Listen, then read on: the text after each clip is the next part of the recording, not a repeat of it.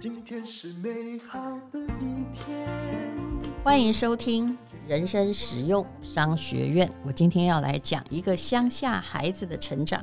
这个乡下孩子可不简单，他现在在大陆很红，就是董宇辉，也就是啊、呃，当新东方呢，嗯、受到了一纸来自于政府的命令，说补教业再也不能是盈利事业，它的营业额，嗯、大概就缩减了剩下百分之五。可是他又在极短的时间内，由老板开始卖大米，后来呢，哦，在抖音开设平台，竟然让他的股价哦，就是回到从前的高度。其他的补教业其实都还趴在地上。但是我个人曾经说过俞敏洪的故事，我相当敬佩他。当你已经成功很久了，觉得我可以退休了，那突然你就一拳被打趴在地上的时候。眼看着完全没办法挣扎，他还可以带领公司转型，而且自己做直播不卑不亢，我觉得这个是超级厉害的。就因为这样子，不是因为他的成功变成我的偶像，而是因为他的失败变成我的偶像。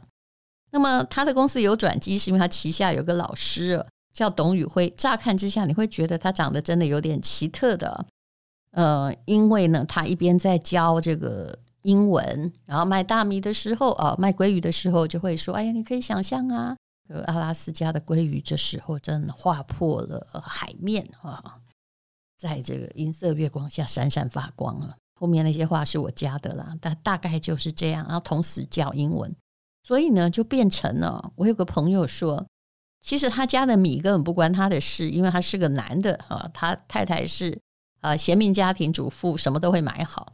可是呢，他就是因为听了董宇辉的课，他买了三次大米，大米就是我们的白米。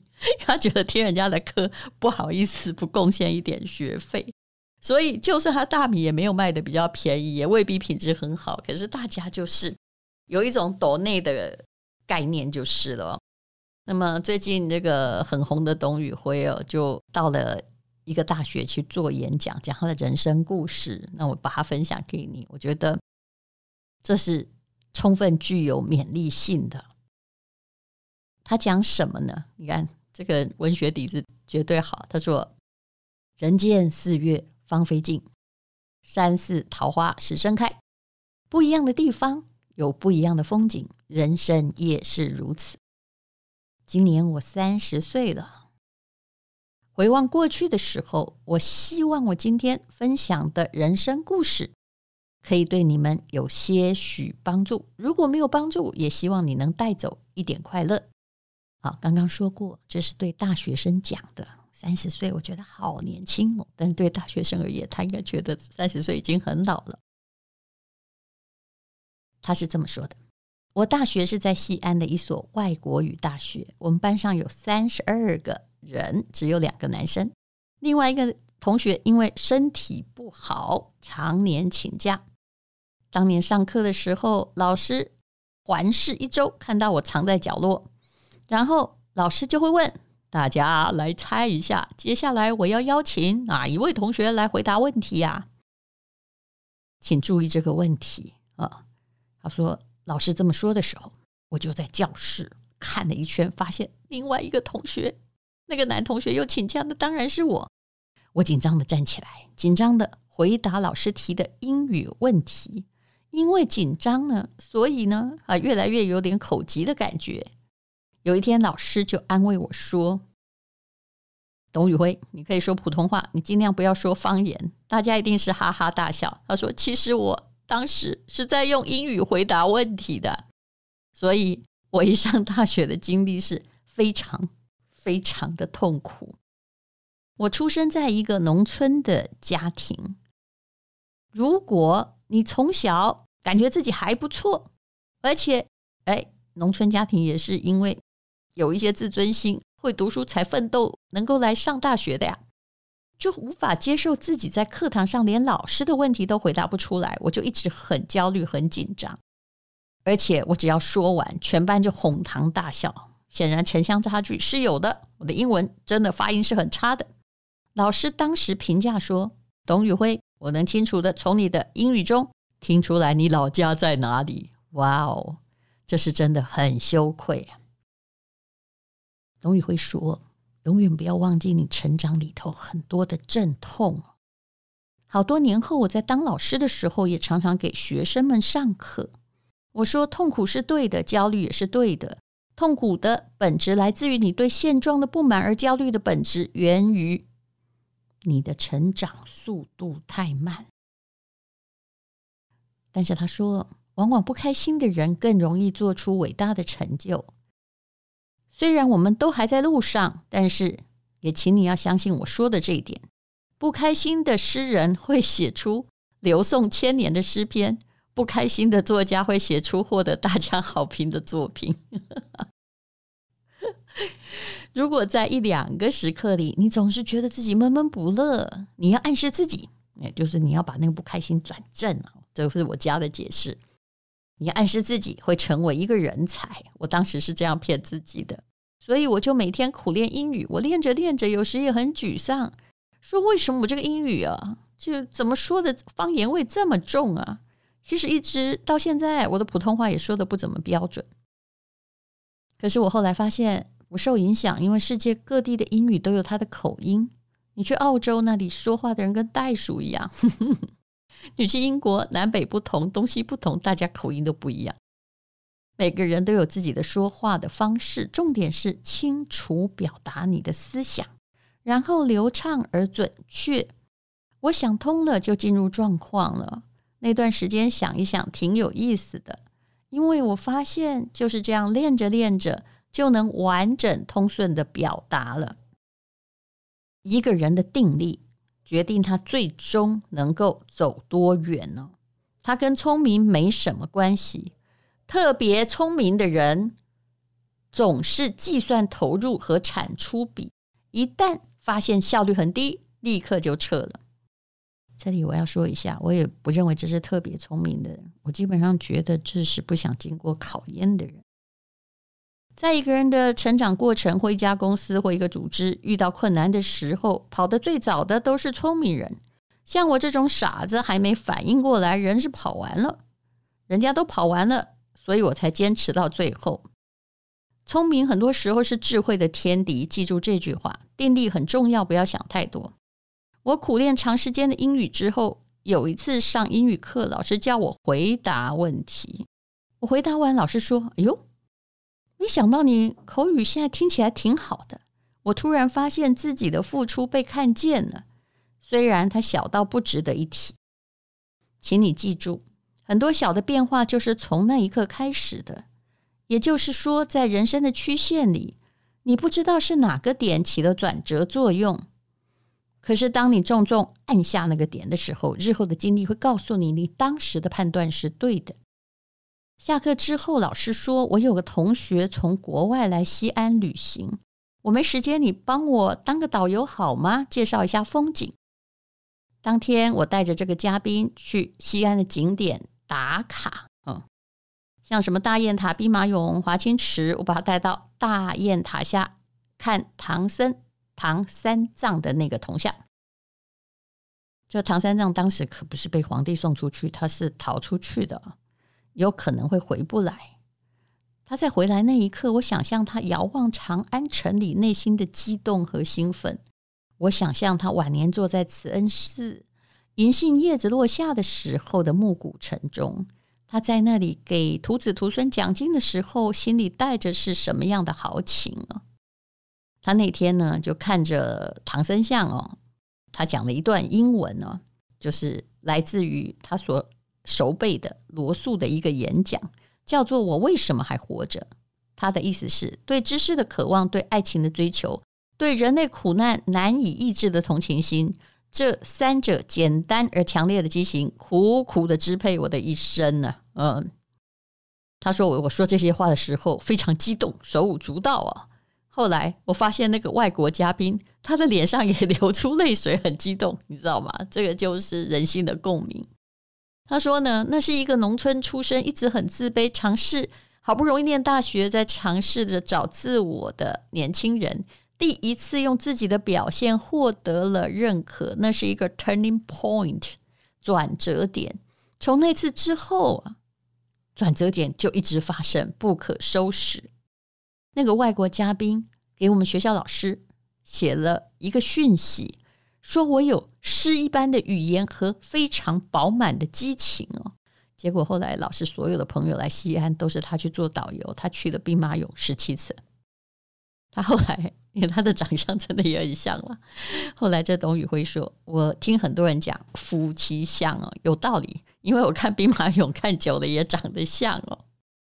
我上高中、大学，只要有女同学跟我说话，我就会脸红。那么。”可是呢，连续完成了导游翻译，不断的去兵马俑接待外宾啊。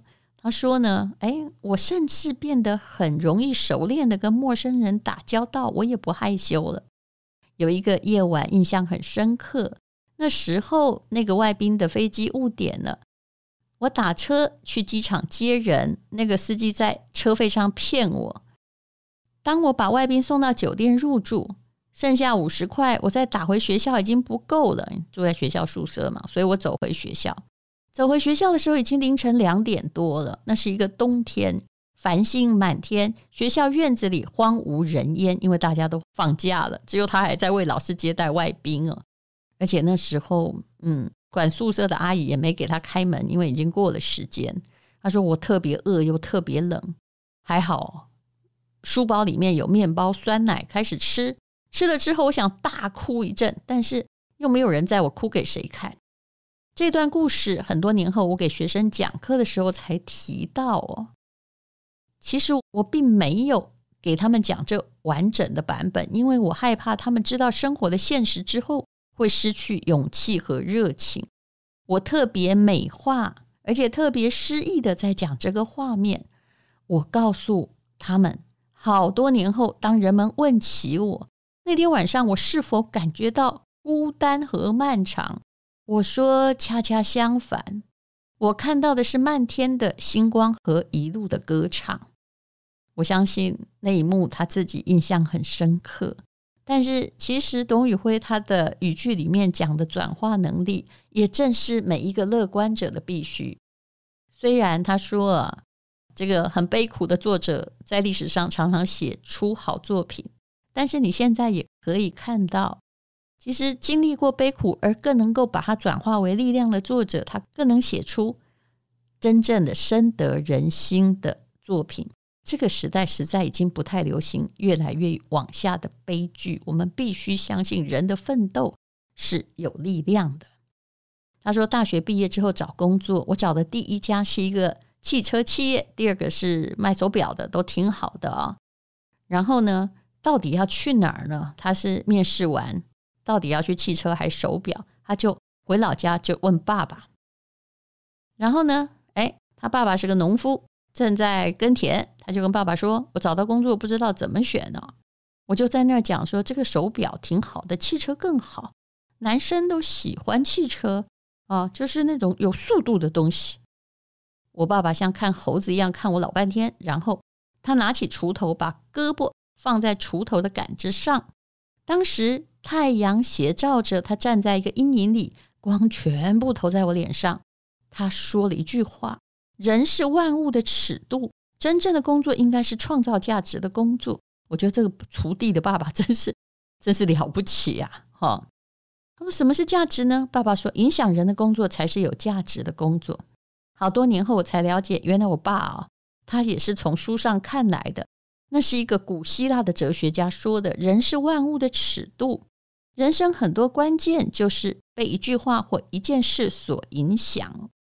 那么啊，一个朴实农民的关键念头里面呢，只有影响、改变、成就人的事情才是有价值的事。他影响了我，所以哎，也没去汽车，也没去手表，我当了老师。我在当老师的时间里，还是保持着大学开始的状况，就是折磨自己，怕自己不够优秀，努力的去练习。我教高中英文呢，就趁着机会把过去十年高考题全部做了很多遍了，而且他可以做到说：“哦，这是二零一四年哪一省的第几题？”可以熟练到这种程度，就是因为这种态度和强度。第二年我就成为最年轻的教研主管了。那么，二零一八年夏天，好，他这个故事很长，我先讲到这里。就董宇辉，一个三十岁的非常现在整个中国都知道的青年的故事，我觉得很感人呢。而在西安的校区里，高三学生在上课，上到一半，大楼停电了。那因为暴雨击中了电压器哦，于是呢，啊，这个旁边同学就立刻欢呼，拿起书包就跑哦。那他说，我的学生也欢呼了一会儿，哈，就别班跑掉了。欢呼之后，问他们说。你们是想回去还是再一会儿？哎，这些学生说再一会儿啊，哈，啊，结果老师就叫他们，你们都有手机对不对？把手机打开，那手机有手电筒。于是我们在教室里一起学习。刚开始很凉快，因为没有冷气，就越来越热。可是，在这种状况，我又讲了一个多小时，外面倾盆大雨哦，闪电雷鸣。可是。整个城市好像都快要被打坏了，可是那栋楼里，在我平静的教室里啊，那我也拿着手机打灯，看到同学拿手机在打灯。那个小时是我人生中为数不多全情投入、热情慷慨的时候，而学生们也全神贯注啊。那那天放学，我看到好多同学在他的社交媒体更新说：“这是我人生中永远忘不了的一个小时。”你看，这就是热情。可是对不起，如果老师讲的不好，我也想跑啊。好，我们今天就讲到这儿了。董宇辉说，在一个职业里，你要去做你觉得对的事情，要找到你的使命和成就感，长期能够驱动你，并且让你持续投入、持续精进。只有个原因，那是因为热爱。好，那么你人生到底有没有热爱什么？其实我很喜欢做事情，尤其做一件事做到那种自己心里都很激动的感觉的时候，我相信就算没有报酬，你也得到了什么。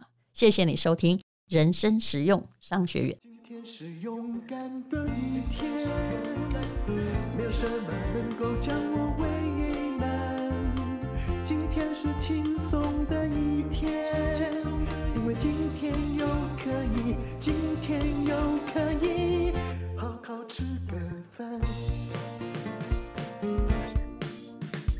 做爱做的事，唱我爱唱的歌，吃我想吃的饭，尽量过得简单。做我爱做的事，唱我爱唱的歌，吃我想吃的饭，尽量过得简单，尽量过得简单。